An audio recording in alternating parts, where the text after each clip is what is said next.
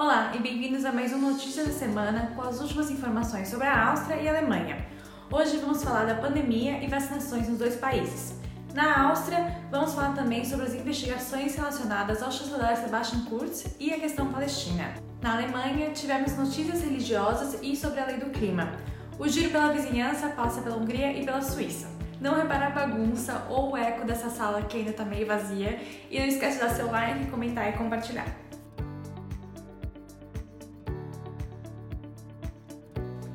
Na Áustria, o país se prepara para a reabertura com números abaixo de mil novas infecções diárias. Algumas coisas já mudaram para quem mora no país, inclusive o fim do toque de recolher na Áustria. A partir de quarta-feira, testados, recuperados ou vacinados poderão se encontrar com mais pessoas e frequentar bares e restaurantes.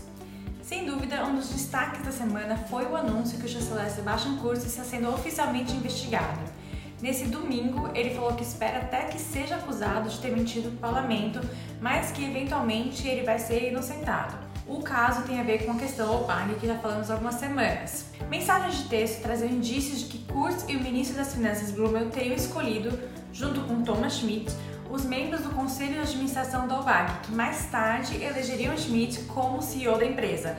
Então aquela história que o CEO ajudou a escolher as pessoas que escolheriam o CEO. O chanceler, então, é suspeito de não ter falado a verdade em depoimento oficial, quando ele negou ter envolvimento na escolha de Schmidt para o cargo. As manchetes do mundo também foram dominadas pelo confronto entre Israel e Palestina, que chegou a um ápice novamente depois de anos de aparente paz.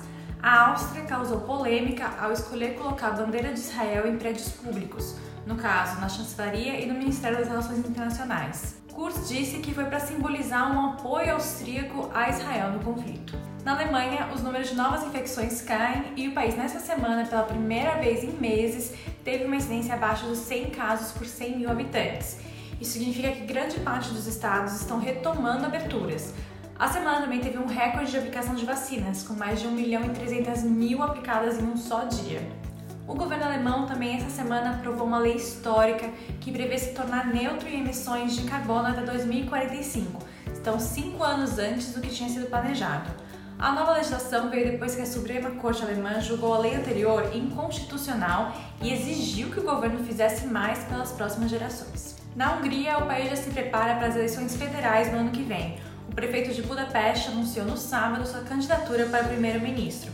Ele será candidato por seis partidos de oposição que estão tentando superar o atual primeiro-ministro Viktor Orban. E na Suíça, o país anunciou reaberturas para o fim de maio. Por exemplo, a parte interna dos restaurantes e maiores eventos vão ser permitidos a partir de 31 de maio.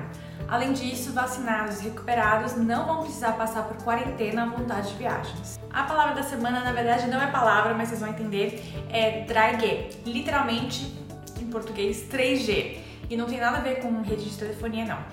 3G é o, ou 3G é o apelido para Geimpf, Genesen, Getestet, ou seja, vacinado, recuperado ou testado. Para participar da vida social, pelo menos nos próximos meses, tanto na Áustria quanto na Alemanha, vai ser preciso ser um dos três. É isso, gente. Como sempre, muito obrigada por acompanhar.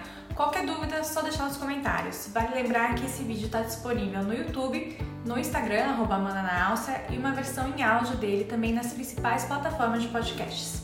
Uma boa semana pra gente, tchau!